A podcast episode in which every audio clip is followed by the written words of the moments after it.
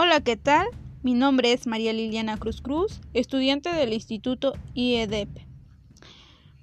Hoy les hablaré sobre el tema efectos colaterales de la pandemia en el contexto educativo. Bueno, ¿qué significa eso? Primero que nada les hablaré sobre el coronavirus, mejor conocido como COVID-19.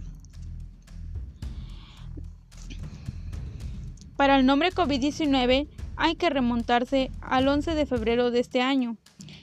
En esa fecha, la Organización Mundial de Salud, OMS, dio a conocer el nombre de la enfermedad que comenzó a propagarse en la ciudad de Wuhan, China, desconcertando a los expertos en salud. La categoría taxonómica del coronavirus al cual pertenece este nuevo virus fue revelada en 1968. Fue llamada así por asemejarse a la corona solar. Pero, más allá de las redes, esas dos palabras han dominado nuestras conversaciones y hasta nuestros pensamientos en las últimas semanas. Pero, ¿cuál es el origen de ambas palabras que han sellado los primeros meses del 2020? Sinónimo de esta pandemia global que deja al momento decenas de miles de contagiados y más de 6.000 personas muertas. Como nuevo nombre se toma de las palabras coronavirus, enfermedad en inglés Mientras que 19 representa el año en que surgió el brote, se informó al OMS el 31 de diciembre del 2019. Sin embargo, esa es la designación de la enfermedad causada por el virus. Este virus fue incluido dentro de la categoría taxonómica del llamada así por las extensiones que lleva encima de su núcleo que se asemejan a la corona solar. Su descubrimiento fue revelado en la revista Nature en 1968, como lo había dicho anteriormente. Una de sus principales características es que causan afecciones respiratorias como el síndrome respiratorio agudo grave.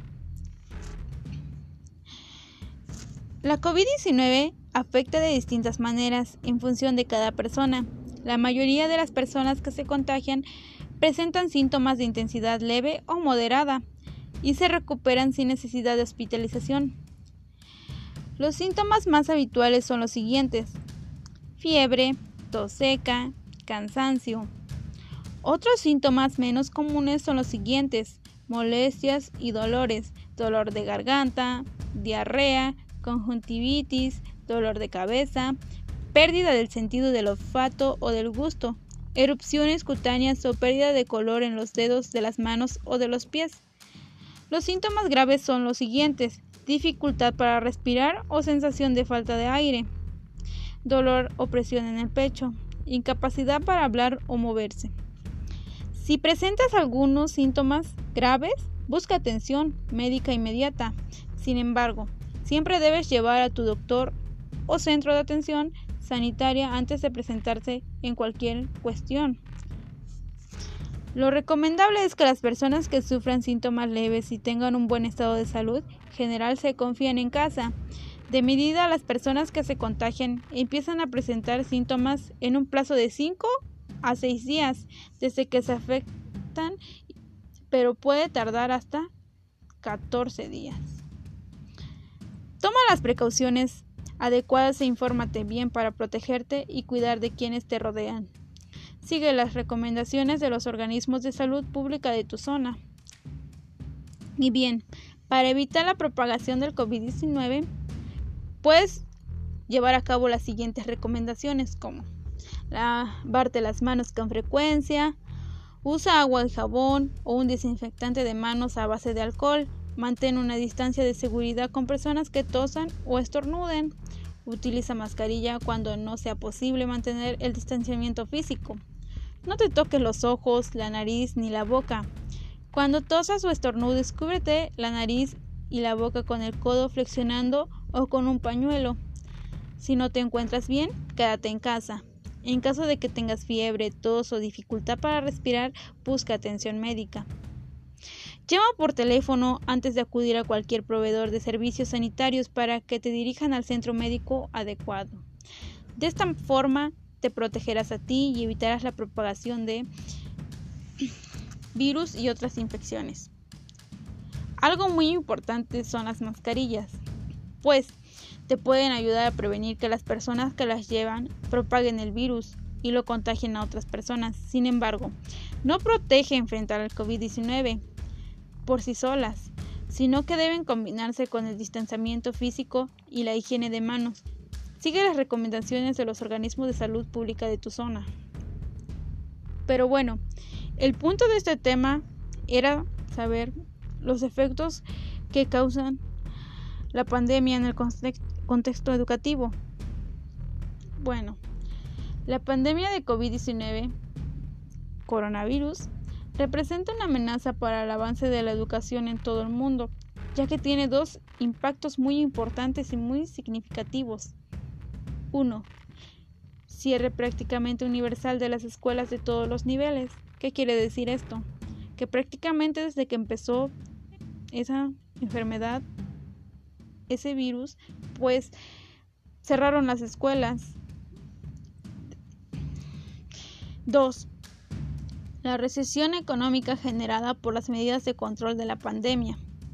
Bueno, si no se realizan esfuerzos considerables para contrarrestar estos efectos, el cierre de escuelas provocará pérdidas de aprendizaje, aumento de la diserción escolar y mayor desigualdad y la crisis económica que afecta a los hogares agravará el daño debido a la reducción de la oferta y demanda educativa estos dos impactos tendrán en conjunto un costo a largo plazo sobre la capital y del humano junto con su bienestar.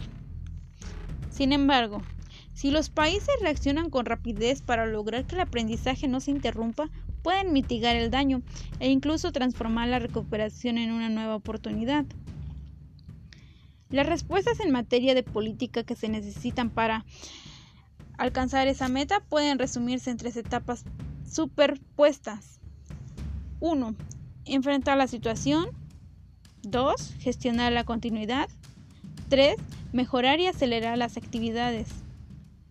En el contexto de la implementación de estas políticas, el objetivo de los sistemas educativos debe ser de manera en que no se pueda repetir el hecho anteriormente, dado que en muchos países la situación antes de la pandemia ya se caracterizaba por un grado de altos niveles de desigualdad y avances lentos.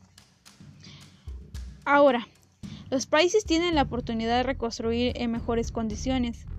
Pueden utilizar estrategias más eficaces de recuperación después de una crisis como base para introducción, mejoras a largo plazo en áreas como las evaluaciones, la pedagogía, la tecnología, el financiamiento, y la participación de los padres. Y bueno, la pandemia de enfermedad coronavirus ha provocado una crisis sin precedentes en todos los ámbitos. En la esfera de la educación, esta emergencia ha dado lugar al cierre masivo de las actividades presenciales de los institutos educativos. En más de, en más de 190 países con el fin de evitar la propagación del virus y mitigar su impacto. La Comisión Económica para América Latina y el Caribe ha planteado que incluso antes de enfrentar la pandemia, la situación social en la región se estaba deteriorando debido al aumento de los índices de pobreza y de pobreza extrema, la persistencia de las desigualdades. En este contexto, la crisis tendrá importantes efectos negativos en los distintos sectores sociales, incluidos particularmente la salud y la educación, que son como principalmente algo muy importante, así como en el empleo y la evolución de la pobreza. Por su parte, la UNESCO ha identificado grandes brechas en los resultados educativos que se relacionan con una desigualdad, distribución de los docentes en general y de los docentes mejor calificados en particular en desmedro de países, regiones y con menores ingresos y de zonas rurales, las que suelen concentrar además a población indígena y migrante. En el ámbito educativo, gran parte de las medidas que los países de la región han adoptado ante la crisis se relacionan con la suspensión de las clases presenciales en todos los niveles, lo que ha dado origen a tres campos de acción principales. El despliegue de modalidades de aprendizaje a distancia, mediante la utilización de una diversidad de formatos y plataformas, con o sin un uso de tecnología. El apoyo y la movilización del personal y las comunidades educativas, la atención a la salud y el bienestar integral de los y las estudiantes. El objetivo de este documento es visibilizar la diversidad de consecuencias que estas medidas tendrán sobre las comunidades educativas a corto y a mediano, y a mediano plazo, así como plantear las principales recomendaciones para sobrellevar el impacto de la mejora y mejorar de manera más posible adecuada. Y bueno, las medidas educativas durante la crisis generada por la pandemia de COVID-19, cuán preparados estaban los países para la continuidad educativa en línea, adaptación de los procesos de evaluación, necesidades de apoyo a docentes y directivos escolares, impacto psicológico y, socioemocional en la comunidad educativa, priorización de grupos vulnerables, a modo de cierre. Como se han dado cuenta, el coronavirus está cambiando instantáneamente la forma en que se imparte la educación, ya que la escuela y el hogar ahora se convierten en el mismo lugar tras las necesarias regularizaciones efectuadas. Según la UNESCO, más de 861.7 millones de niños y jóvenes en 119 países se han visto afectados al tener que hacer frente a la pandemia global que nos ha sacudido este año. Millones de familias en Estados Unidos han tenido que unir al 1.7 millones de niños que se encuentran enrolados en la educación en el hogar. Al igual que en México, donde la Secretaría de la Educación Pública ha extendido el periodo vacacional desde el 23 de marzo al 17 de abril, lo que hizo muchas pérdidas de clases, así como en el conocimiento básico. Estas medidas terminan por eliminar la realidad de los muchos otros roles que la escuela ofrece, además de lo académico, ya que para algunos resulta ser una complicación incómoda, mientras que para otros la situación es aún más preocupante, en ciudades donde el 70% de los estudiantes vienen de las familias de bajos ingresos, lleva las escuelas a casa, significa enfrentarse a no poder ofrecer comidas adecuadas y mucho menos a la tecnología o conectividad necesarias para el aprendizaje online.